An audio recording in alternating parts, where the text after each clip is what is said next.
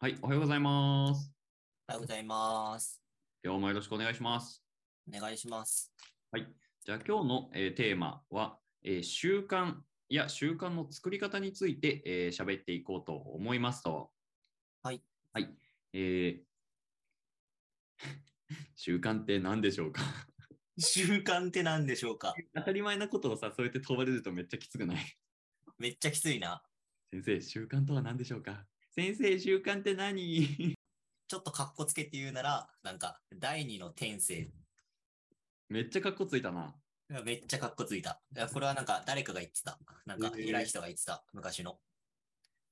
転生、えっと、うん、転生って、なんか、備わってるもので、ついついやってしまうものというか、なんていうの、うんうん、転生ってな、例えばなんか食事とかって、なんか意識せずとも最初からできるじゃん。うんうんうん、それはなんか本能として備わってるからで、メカニズムとしてあるから、例えばなんかトイレに行くとかも別になんか何も考えなくても別にできるじゃん。そうだね。赤ちゃんもね、そうだよね。うん。そうそうそうそう。はできるもので、で、習慣っていうのは後天的に獲得するけど、天性と同じぐらいに、面白い。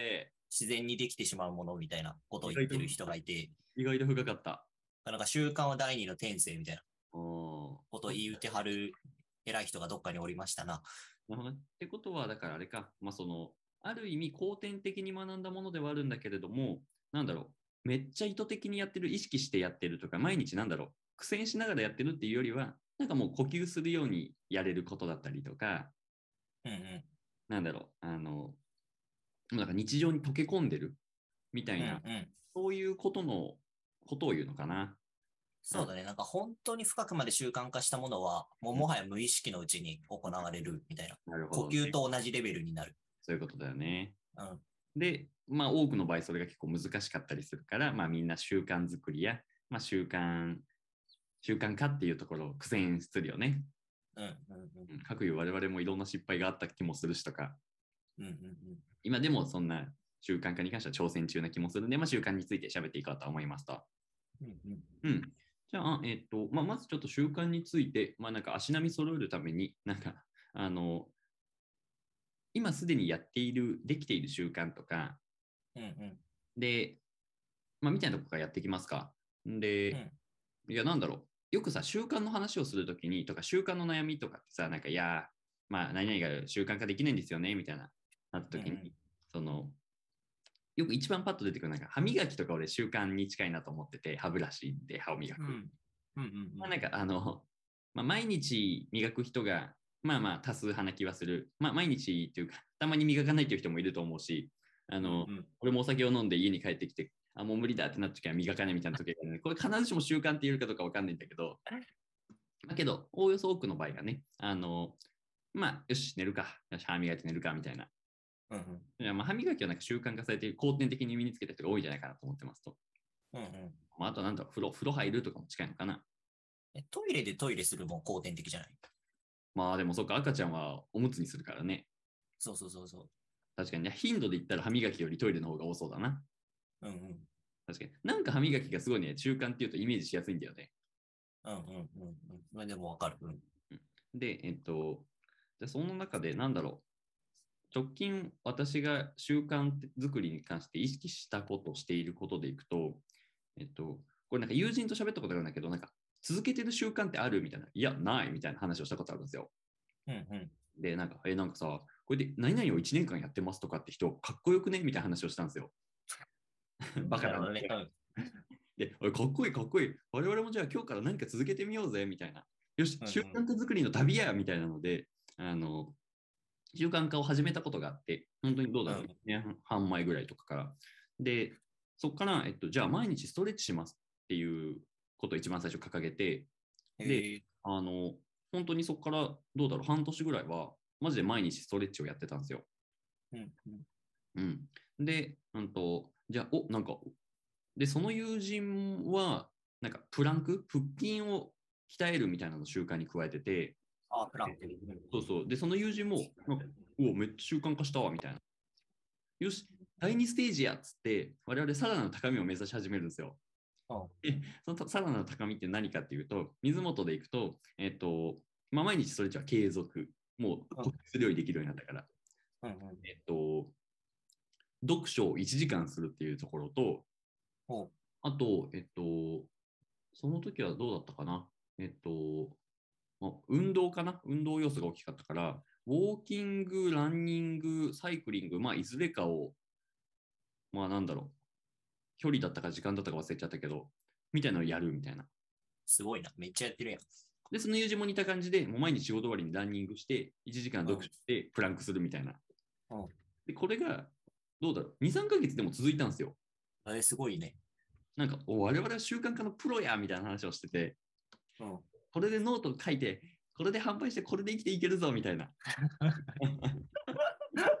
安直。情報詳細やみたいな。そう。で、えっと、である時あの、なんだろう、雨が続いた日があって、それで、あの、うん運動習慣が、今日は雨だからやめとこうみたいな日が、うんうんほんと2、3日続いた時があったんですよ。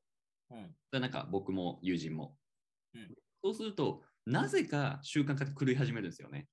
ああ、うん。わなんかかる。、 4日目晴れてんのに、ちょっと体、なんか動かすのしんどかったりとか、あーうんまあ今日も、また明日からやるか、みたいな。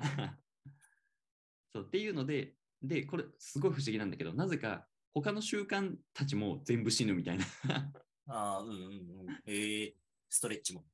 そうなんですよ。ストレッチもある時からなんかランニングしたからまあいっかみたいなやつとか、うん。ああ、それめっちゃわかるな。うん。なんかね、他の1個がうまくいかないと、急に他のもうまくいかなくなり始めて、うんで、それでつい、えっと、1.5ヶ月、2ヶ月ぐらい前に、その友人と久あの会う機会があって、その時に、よし、我々の習慣化の旅、え第二第2部スタートやっていう感じで、またなんかつい先日から、うんと、お互い初心に戻って、そのストレッチをするっていうこととかうんうん。をあの設定して、1ヶ月ごとになんかこれをやるって決めて、今やってるっていう感じかな。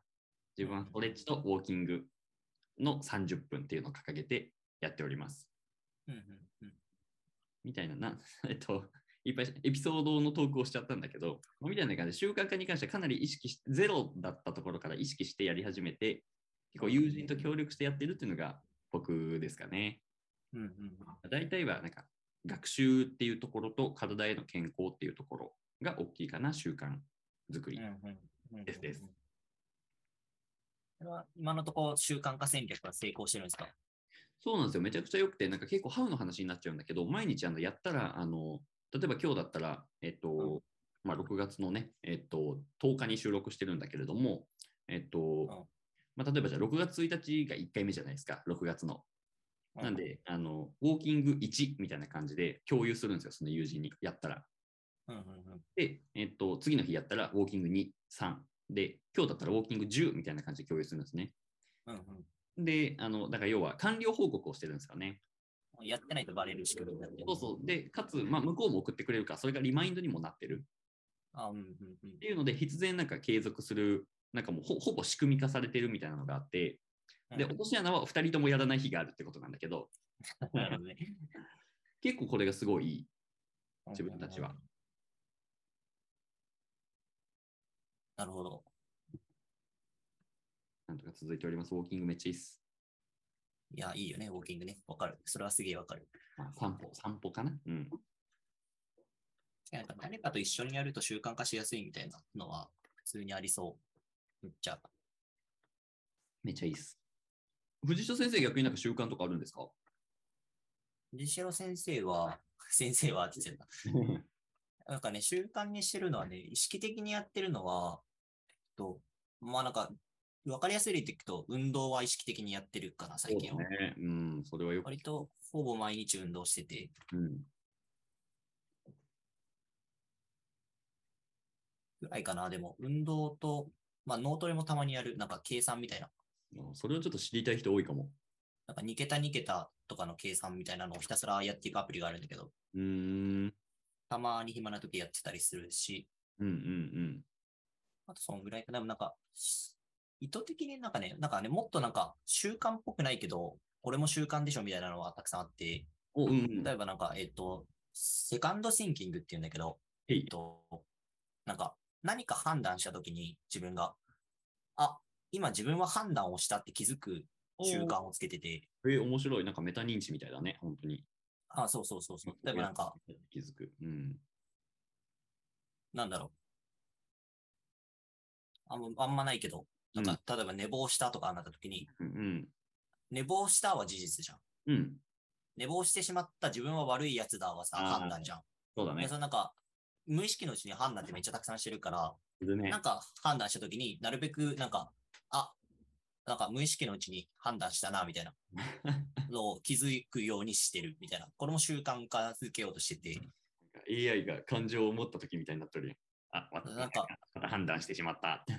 例えばなんか変な、例えばなんか、そうだな、なんか家族といて、なんか、なんかあって、あった時とかに、なんか家族に対してなんか、うん。全然ダメだなとか思ったとしたら、なんか、それはなんか判断だから、いやそう、全然ダメは俺の判断だなみたいな。ただただ、ちょっとこここうしちゃっただけだなとか、確かに確か別にあんま、あんまだ家族に全然ダメだなって思うことないけど、に。うん。とかとかみたいな、なセるカほどンドシンキングも習慣化してたりとか、ああ、それ結構俺もやってるかもしれないな。あとはなんかネットでなんかニュースとか見たときに、なんか一時情報に当たるとかも結構習慣化してたりはする。ああ、なんか強い習慣だな。 習慣に強さがあるのかもしれない。 っ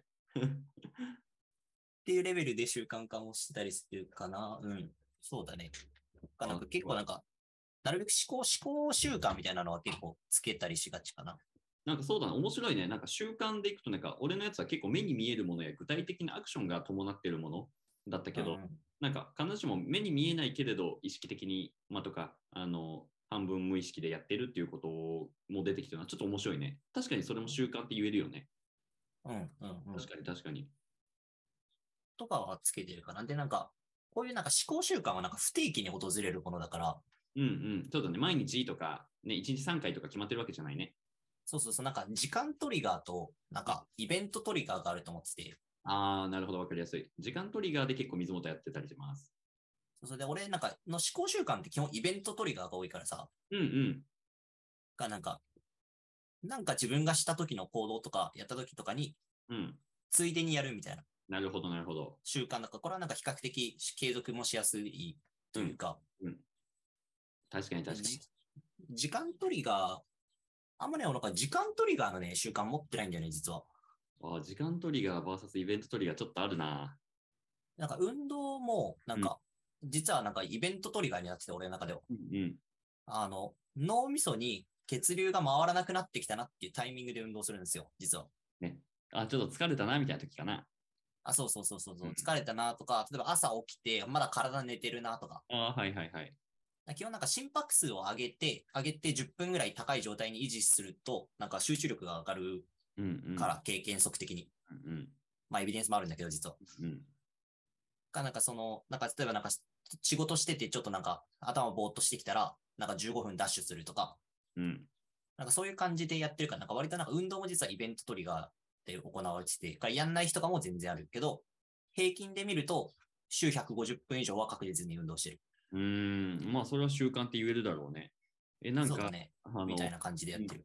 いや、なんか、めっちゃ面白いなって思って、ちょっとこの後またこの、なんだ、イベントトリガーの話、ちょっと俺、引き合いに出したいなと思ってんだけど、ちょっとその前段階で、まあ、そうの、ん。習慣作りとか、習慣化したいことって俺いっぱいあると思うんですよ。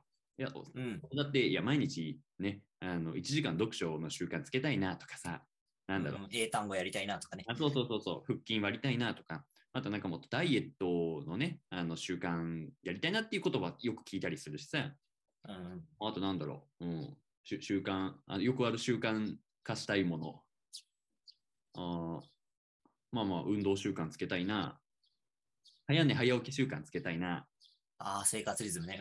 うん。うん、あとはそうだな、まあ自炊の習慣作りたいな、もうまあちょっと健康につながるけど、そうだね、勉強、運動、生活リズムのあたりに多いよね、習慣。うん。いや、なんかこの辺って、すごい重要なことじゃないですか。で、重要でできてないことだと思うんですよ。うんけど一方で、なんかやらなくても 死にはしないというか、う今んすぐにあの不利益を被ることって少ない気がするんだよね。いや、なんかダイエットや運動ってまさにそんな気がしてて、うんうん。いや、なんか1年間やって初めてメリットがちょっとずつ分かり始めるみたいなもの類のものじゃないですか。うんうん。それよりも今この目の前のうまい飯を食って眠たい時に寝るみたいな方がやっぱ気持ちいいじゃないですか。っうんうん。ていうことを考えるとやっぱり習慣化って難しさは全然あるなと思ってます。うん。なんか背中ね。だ時にそうなんかどうやって習慣化していくんだろうとか、もうもっと言うと習慣作りや習慣の大切さってどうやって気づく、認識するんだろうっていうのは、なんかちょっと喋りたいな。うんうんうんじゃあちょっと藤代先生に僕があの生徒役で相談しますか。おっと。 先生、あの毎日本当に30分、やっぱ運動したいなって思ってるんですけど、うん、全然できないんですよね。どうしたらいいですかなんか、なぜ30分運動したいかがめちゃくちゃ大事な気がする。 俺もね、そうやって帰ってくると思いましたよ、先生。もう読めてた。俺のパターン読めてた。先生が言うことは分かってますよ。なぜか、えー、えっと、じゃあ、いや、まあなんか、ちょっと最近お腹も出てきたし、なんか、座ってると、なんか、ね、ちょっと体力が衰えてる気がするんですよね。うんうんうんまあもうこれはなんか、半分適当であり、半分真実みたいな感じ。はい。うんうんうん。なんか理解だとこうなんか、すごいさ、具体的にね、こう動機が返ってくるけどさ、なんか結構なんか多くの人ってさ、多くの人ってさって言うとすげえ語弊があるけど、なんか習慣化したいんですよねって言ってて、なんでそれやりたいんですかって聞くと、なんか良さそうだからぐらいの曖昧な答えが返ってくること結構多いイメージがあって。ああ、でも、あーそうだ、あじゃえっと、そうだね、えっと、資格の勉強したいんですよね。なんでやりたいのいや、なんか資格って持ってた方がいいじゃないですか。ああ、それめっちゃそれめっちゃそれ。うん、そのパターンめっちゃ見るなと思ってて、天そ才れぐぐらいらいの動機だと続けるのマジ無理なんじゃねぐらいには思ってはいるそ。うだよね。でも、うん。確かにそうな気はして、なんだろう。あったらいいな程度で習慣化するはちょっときついよね。きつい、きつい。全然きついと思う。苦痛であればあるほどきついと思う。ってなった時やっぱ、いかにその習慣の重要度を上げるかというか、それができなかった時のなんか課題の大きさを認識するかって、実は習慣化を始める前から習慣化を始まっている気はするよな。うん。いや、めっちゃ大事なことだと思う。でなんか何するにしてもさ、何か人生で時間使うときは、なんか目的を考える癖をつけといた方が何かと得する気はして。それはマジで習慣化に限らんね。そうそうそう。で、習慣化もこれに同じくして、うん。なんか目的を考えるところからスタートするみたいなのはすげえある気がする。 Why you do it? なんでお前それをやるのかみたいな。そうそうそうそうそ う。まあでも確かに大事かも。でなぜがめっちゃ強かったら、なんか別にできる気はしてて、うんうん。なんかテクニックとかうんぬん以前に。うん、結局なんかそこが大通りというか、なんか習慣化の半分ぐらいはありそうだよね、もうすでに。そうそう。例えばなんか子供がさ、医者になりたいって言い出したとしてさ、うん。でめ絶対お金貯めなきゃいけないってなったらさ、うん。なんか、浪費習慣頑張って直すじゃん、別に。なるほどね。みたいな。うん。でそれってなんか子供、子供がそう言い出した時と言い出してない時だいぶさ、うん、モチベーション変わってくるやん、みたいな。まあ確かに確かに。だから動機めっちゃ強かったら基本何でもできそうな気はし、何でもは言い過ぎだけど、うん全然できないこともあるけど、なんかはるかにできやすくなる気はしてて。だそうだね。からまず動機はめっちゃ大事だな、みたいな。なるほど。藤代先生は、えっと、改めてじゃあ、なんで運動の習慣があるんでしたっけっこれは、えっと、仕事の生産性を上げる。てことは、逆学習の生産性を上げるっていう。うん逆に言うと、じゃあそれが課題になった時があるんだ。そうだね。そうだね。なんか、学習とかの生産性は常に割と課題に思ってて、うんうんなんか生きてる時間に読めない本がたくさんあるんですよ。うん。毎秒読んでても読み切れんもんね、きっとこの世の本は。そうそうそう、ね。自分の一生よりなんか置いてある本の数の方が多いから、うん。読めないのは分かりきってて、うんうん。なんかそれは、なんかなんかなるべくなんか効率的、だからあれだよね、なんか学習するときなんかさ、コスパよく学習したいからさ、うんうんなんか学習していろんなことが身につくのは楽しいけど、うん。うんなんか学習中は別にめっちゃ快楽に溢れてるかっていうと別にそうではないから、うんうん。なんか効率よく身につければ身につけるほど学習の総じて楽しみが上がっていくから、まあやりたいなっていうね。でも確かになんか聞いてて思ったのは、うんいや別に俺も学習したいですよ。学習したいですけど、なんか水本の学習したいと藤代の学習したいにも、またちょっと差はあるような気はしてて、うんえっと、だから結局、あじゃあなぜ学習したいのっていう話な気もするんですよ。うんうんってなった時に、いやなんか藤代先生の学習したいは、あ俺の方から先に行くと、俺は別になんかまあ仕事に生きるからみたいな うん感うんじ、いるわなんだけど、藤代先生はいやなんかもう学習がもはや人生の目的みたいなことを普段言うじゃないですか。言うっすね。うん、あのってなった時にだから一番最上級のモチベーションなわけじゃないですか結局それが。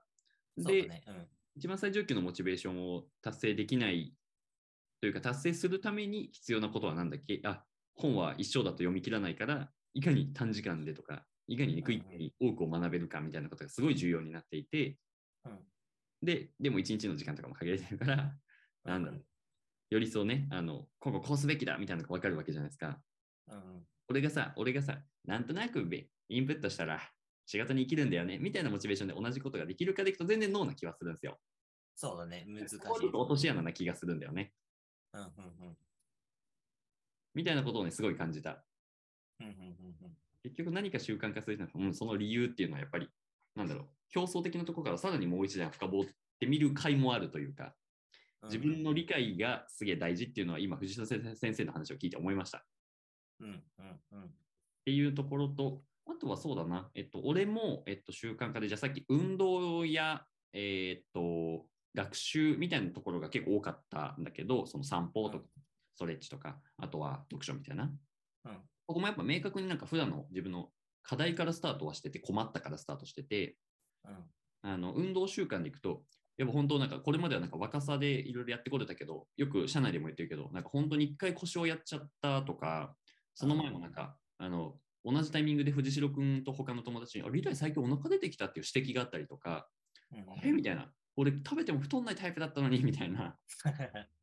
うんあ、全然ちょっとやっぱ年取って変わったんだな、みたいな。結構自分の中でのパラダイムシフトがあって、で、うんなんかそれはそれでやっぱ健康的にもなんだろう見た目的にもすごい嫌だなって思ったからなんか運動し始めたりとかしたしうんで、あのちょっと腰痛をね食らってからはなんかもっと普段のメンテナンス要は腰痛が常にある状態はめっちゃきついなみたいなところを大きな課題からなんか普段はメンテナンスみたいな意味合いでちょっとした運動と、まあ、ストレッチとみたいなほぐすみたいなところを意識するようになったし、学習っていうところもやっぱ学習すればするほど仕事の成果につながるなっていう感覚と、うんで、一方で、まあ、やっぱ意識的にやらないと、その、なんだろう、仕事を、まあ、学習かな、学習時間も取れないしとか、うんっていうところから、まあ、その習慣化しようっていうふうにつながってきてるような気がして、うん、結局なんか自分や自分のやってることへの理解度が高まって、これが必要だってなって初めて習慣化しように至っている気はする。うんうんからなんか、自分には今何が必要なんだっけみたいなことやっぱ普段から考え続ける必要があって、その出てくる具体の一つとして習慣が出てくるんだよね。うん。うんうん。ああ、それは本当にそうだと思う。いきなりダイエットやるぞ、ドーンではないんだよね。そうそうそう。いや、やっぱりいいきなりダイエットやるぞの人より、例えばなんか半年後に結婚式控えてる人の方が絶対ダイエットできるんだよ。なるほどね。うん。確かに確かに。そうそうそう。っていうなんか習慣化を始める前から習慣化は始まってるんやという認識。なぜ Y はこの習慣をやるのかみたいなうんうんいうところから確かにスタートしてみるのはまずいいね。うんうんで、えっと、じゃあここがスタートラインな気がするんですよ、まず。そうだね。うんうん。っていうところで、じゃあ改めて習慣化を作っていくと。うんあの、デイワンから何をしていくかって話だと思うんですよ。うんうんえ よくあるやるやつよ。やるああれあるけど、ダイエットは明日からや。えい、パクパクパクパクまあみたいなことは、ね、起きるよね。90%ぐらいの確率で。そうだね。ないしは三日坊主とかね。あそうそうそうそう。よし、3日やったし、今日はチートデーや。 パクパクパクパ ク。まあ、みたいなことがあると思うんだけど、まあ、そうなった時になんかどうやって、じゃあその初日からやれる、そして3日以上続けていく、そして結果につなげていくっていうところ、なんか何意識してたらいいんですかね。なんか、ものにもよるんだけど、うんうん習慣化する。なんそかうできれば、なんか、えっと、すぐ目に見える効果が現れる形で習慣をつける方がいいと思っていて、それはなぜかを予想するに、やっぱりその、で習慣が目的化しちゃうと、なんていうのかな。なんでやってんだっけってなるけど、お腹筋が割れ始めているみたいなのがあると、やる気につながるとか、うんうん。そうか、だから目に見える成果、それ自体がモチベーションになるんですか。そう、なんか効果が現れない苦痛な作業を、なんか、できる人間ってそんなにいないと思ってて、で、それをめっちゃ簡単に証明する方法は、あの、皆さんが学生、高校生、中学生時代の頃のことを思い出していただければ、なんか別に勉強もそんな真面目にやる気起きないかったでしょ、みたいな。まあそうだね。うん。代わり、アンさんが気をしてて。確かにで、確なかんか他にもなんか結構なんか例はあって、あの、例えばなんか糖尿病患者ってインスリン打つじゃないですか。に。うんで、あの、注射打つってめんどくさいし痛いじゃん。うん。うんで、打たないと死ぬじゃん。うん。うんうん、それでも別に習慣化できない人っているから全然。確かに。だから命がかかってもなんか7人に6人は習慣ができないみたいなのは僕も本で読んだことがあります。そうそうそう。糖尿病じゃないか。なんか忘れちゃったけど。から、なんか、習慣化、そもそもなんか苦痛を習慣化するのって多分めっちゃ難しいと思うんですね。うんうんだからなんかなるべくなんか効果が目に見える形うんうん。うんうん。確かに確かに。で始めるのが一番いいと思う。それか、なんか誰かに強制されるからね。そうだね、そうだね。なるほど。なうるほど。なんか僕ん。で、例えばなんか運動、うん、うちら運動習慣つけてるけどさ、うんこ。れなんか目的の一個に将来の健康寿命を伸ばすっていうのも実はあるんですよ。なるほど。やっぱ大きいなぜからつながってんだよな。うんそ。うそう そう、間違いない。なんか将来健康寿命伸ばしたいなと思ってて、なんかワンチャン俺独身で一生行く可能性が高いから、お、そうはさすがなになるべそうくだ健康にしたいな、みたいな思ってなるほどまあ、あとなんか一人一人が健康だと国の医療費も少なくなるしね。っなすげえ、めちゃマクロ視点だったわ。ていう、まあ、数々の目的から、なんか健康寿命も伸ばしたいと。あうんと、体不健康だしね。うん、現状がね。今運動すると、あの、将来の医療費下がるから、はいはい。なんかそれって運動と、運動してんのとお金稼いでんのってニアリーイコールなんだよ。なんか要はあれだよね。今なんか積み立てて貯金するみたいな利回りとかっていうところと、 今運動っていう投資をして、あの将来削減できる医療費でいくと、あれそっちの方がなんか利回りよくねみたいな。そう、そういう、そういう発想。だから時給3000円とかでバイトしてんのと変わんないよね。なるほど。運動って。うーん。そうそうそう。3000円かどうかわかんないけど。うんうん。っていうのがあり、あ運動、そういう目的もあるんだけど、なんかそれだけ意識してるとさ、絶対続くわけなくて、うんう普ん、通に寝てたいしみたいなそうだね。のがあるから、なんか割となんかその運動すると仕事のパフォーマンスが上がるっていう、うんうん。仕事とかなんか読書とかのパフォーマンスが上がるっていう。で、なんか俺にとってはそれが強烈なモチベーションになるから、うんそれで別に頑張れるから、なんかパフォーマンス上がるんだったら運動安いわみたいな。うんうんしかもなんかその日のうちに実感できるのよ。ちょっとうん5分運動したら、そこからの2時間集中力高いから、確効かに果があんまりすぐに現れる。その日のうちに効果現れるみたいな。っ確かに。ていうレベルだから、そうそうそう。かなんか、それだったら全然やれるな、みたいな感覚はあって、かなんか効果はなるべくすぐに実感できるぐらいえー確かに。に習慣化した方、できるなら、そういうふうにせ、なんか、うまく工夫した方が続けやすい気はする。そうだね。いや、なんか、あの、俺もなんか友、俺は友人を巻き込んでとか、だから他者、他者になんか認められるというか、すげえじゃんって思われるみたいなのがすごいモチベーションとしては大きい大きいから、なんか友人を巻き込んで、で、友人に、あの、今日もウォークしたよみたいな、やったぜみたいな。うんうんうんで送ると、まあ、大体、おやるやんみたいな、ナイスウォークみたいなの返ってくるみたいな、その承認されるっていうのは、もう即日中に返ってくるし、うんうんで、なんかやっぱ続けてると確かになんかそのウォーキングめんどくせえことだったのが、あれウォーキング30分意外と気持ちよくねとか、お、読書のこの1時間めっちゃ学びあって面白いわっていうふうに、その習慣自体が面白くなってたりするんですよ。あ、うん、それもあるね。うん。なんかっていうふうになんかそれ自体がご褒美になっていくっていうところもすごいあるなと思ってて、なんかこれ俺あの、サウナの水風呂だと思ってるんですけど、ああ、はいはいはい。あの、何の話っていうところでいくと、あの、サウナ入ったことない人って、あの、サウナの中は暑いし、で、その後水風呂入るのが一般的なんだけど、水風呂ってクソ冷たいじゃん。めっちゃ嫌じゃん。うん。うん。かくいう俺もサウナに入りたての頃は、暑いで体の水冷てえ入りたくねえみたいな感じだったんだけど、サウナに慣れ始めると、その暑い時間も、この後の気持ちよさのために耐えれる。そして、水風呂。水風呂に入った気持ちよさを知ってるから、喜んでズボーン。よし、あの、外気浴しに行くぞみたいな。その水風呂に入るハードルがめっちゃ下がるんですよ。もうサウナ愛がすごいね。なんなら、なんかその暑い、そのサウナ室に入るのさえ喜びみたいな。うんうんうんでもそれはなんかサウナの気持ちよさ、まあ、だから運動の気持ちよさや、ね、あの学習の楽しさっていうのを知ってないとできないことじゃないですか。得られるねリターパンブロフの水元やな。そうそうそう、水風呂の水元って感じなんだけど。 そうあの やばい、滑る。あの、 あのそうですね、何の話しようとしたか忘れたけど、そう、なんかそういう気持ちよさを 気持ちよさを知ってるとあの、アクションがしやすいよねっていうところはすごいあって、それがなんか、うん、サウナーにとってはすごいサウナって身近な例だなと思っております。うんうんうん。そうだね、そうだね。っていうのと、あとなんか、さっきあの、えー時間、時間トリガーとイベントトリガーっていう言い方をしたっけな。あ、うんうんうん。なんか、これすごいなんか大事なことな気がしてて、要は、えっと、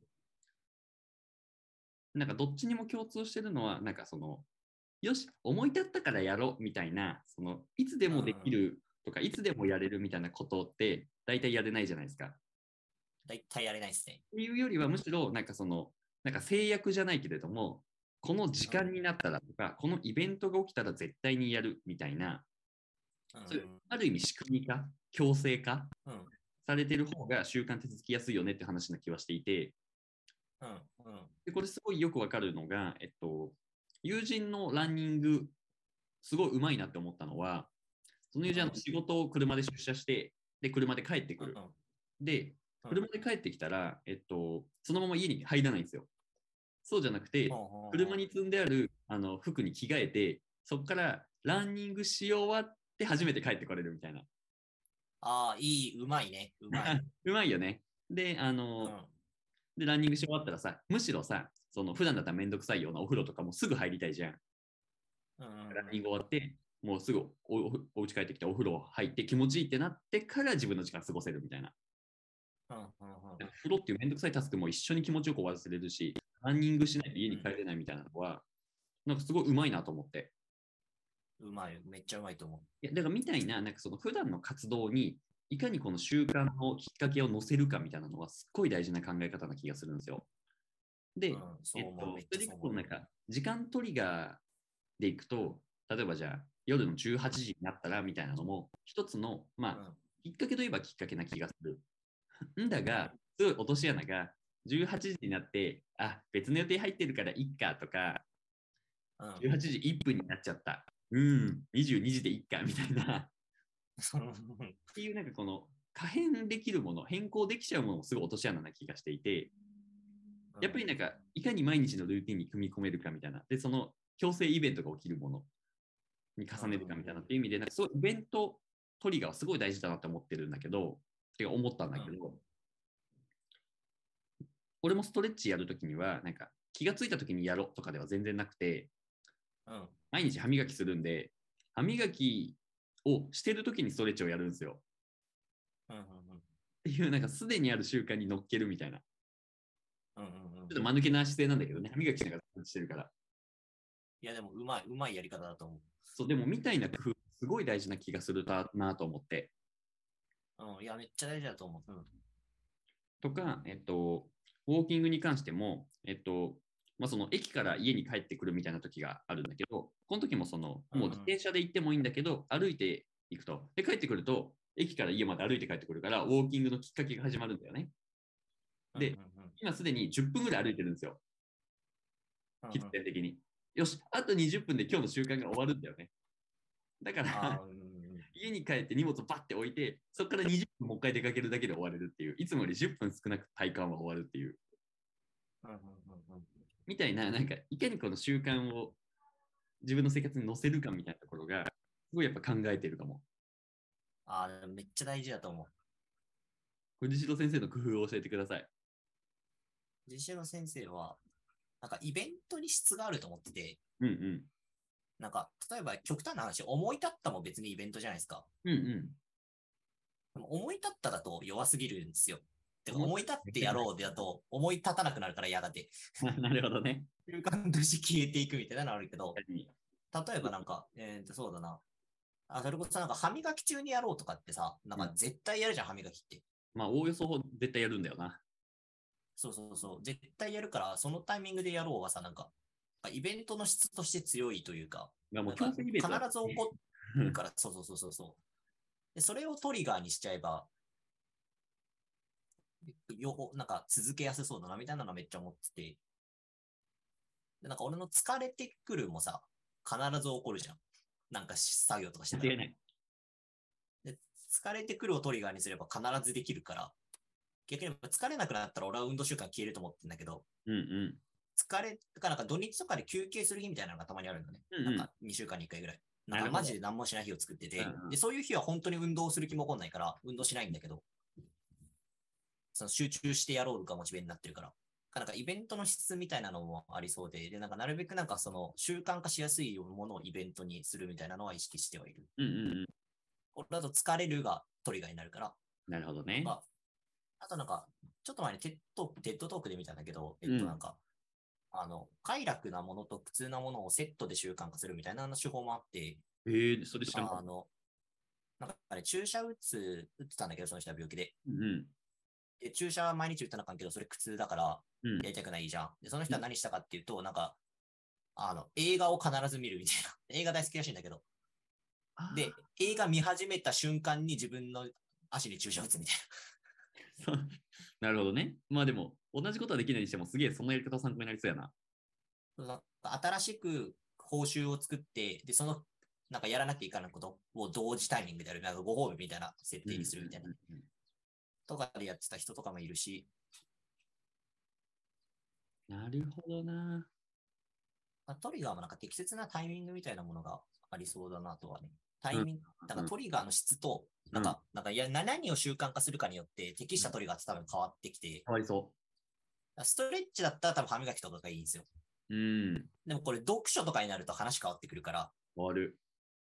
で例えばなんか英単語とかだったら電車に乗るをトリガーにするとかが一番いいと思うんだよね。いや、わか通る。勤通学してる人は。それはそれだったな。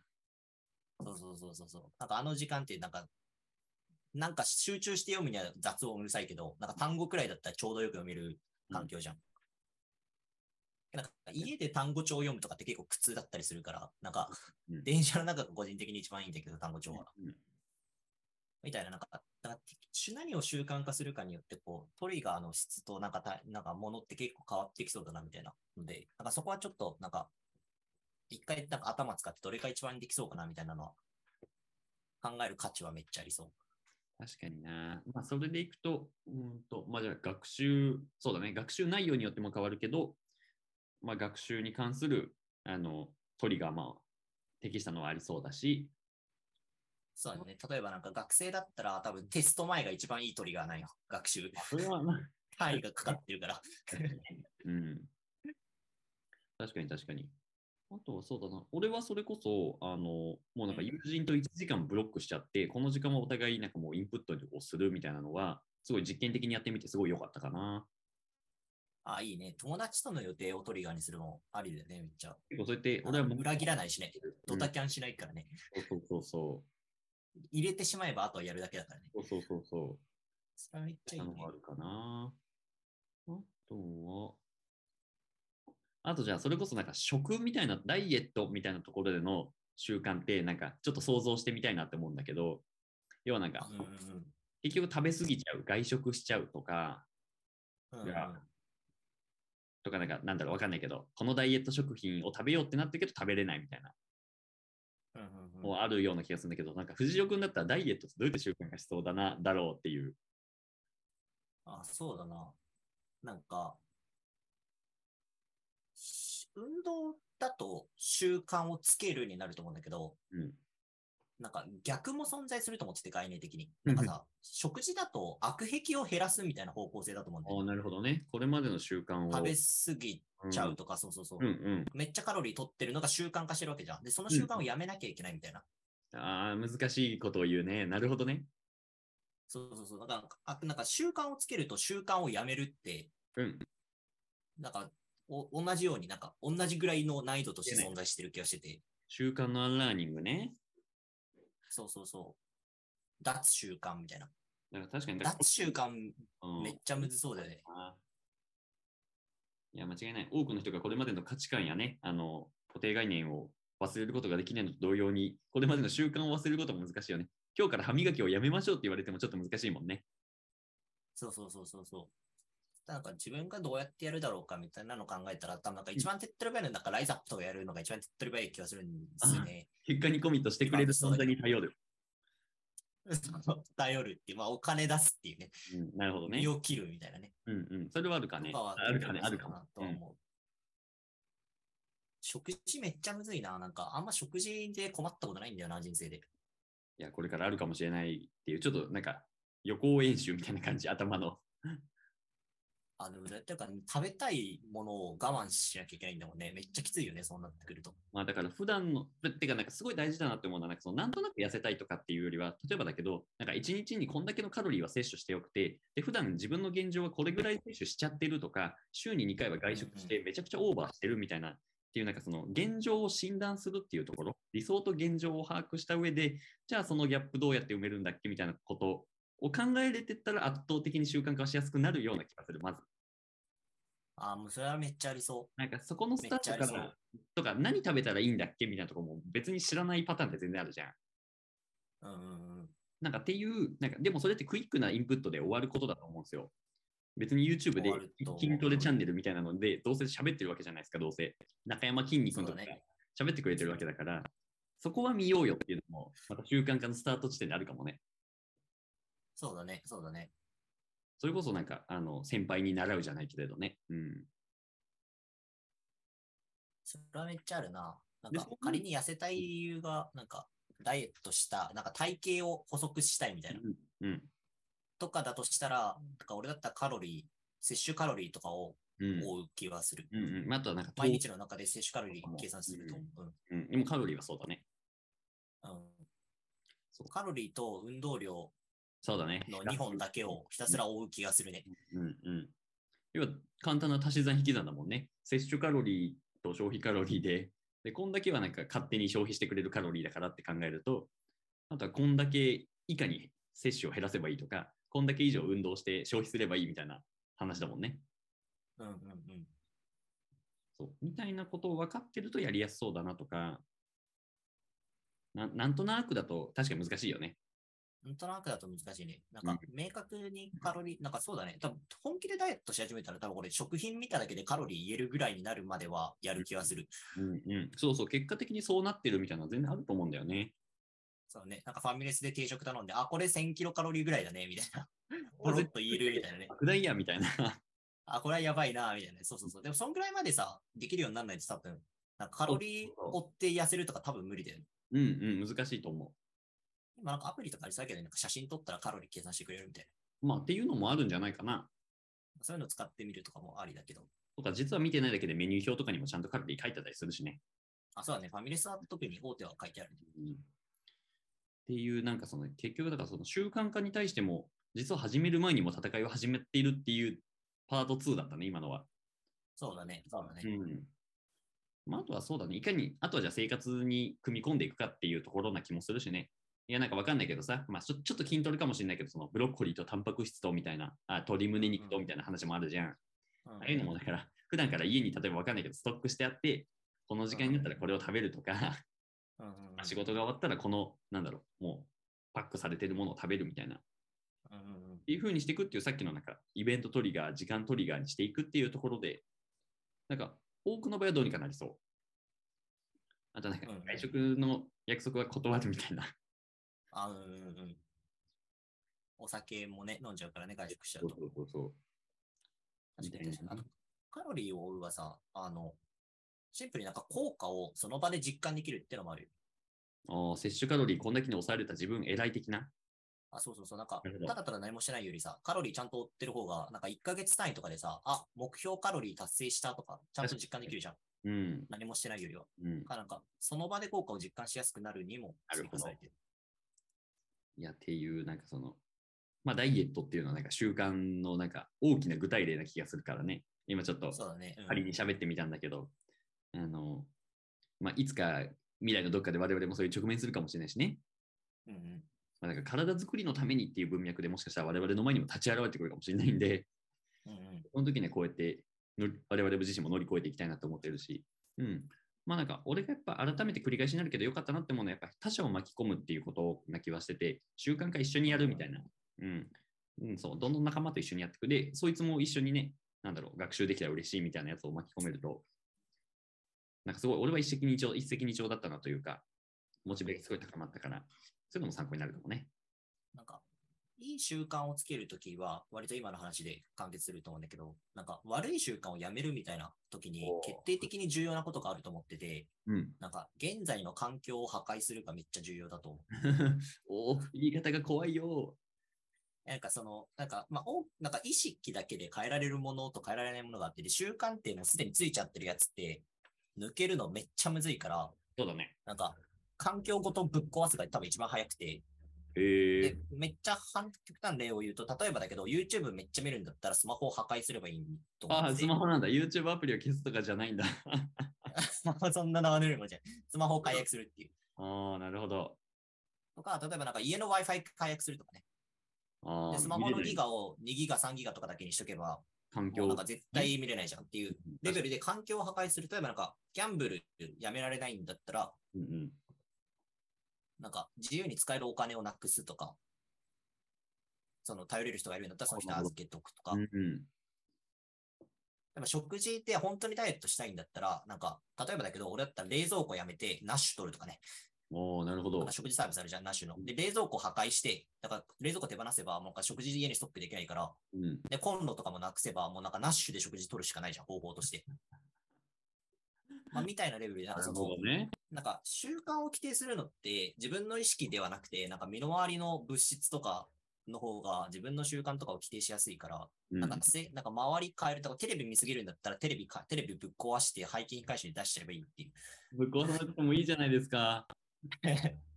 すげえ極端な例だけど、まあメルカリで売るとかね、なるほどね。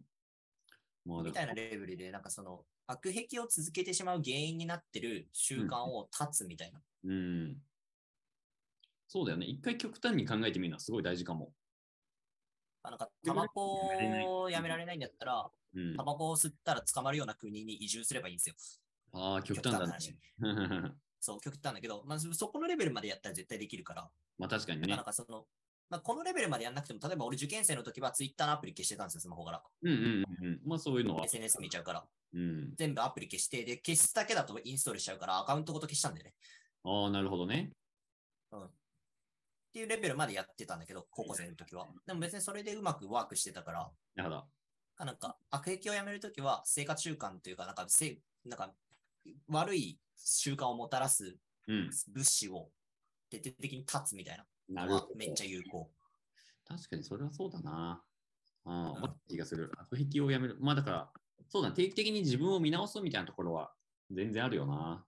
自分の生活とか。うん。確かに。まあ、それの過激バージョンが藤代流なんだけど、まあ、それがなんかこどんれなは超過激な例。うん。まあ、それはいるだろうね。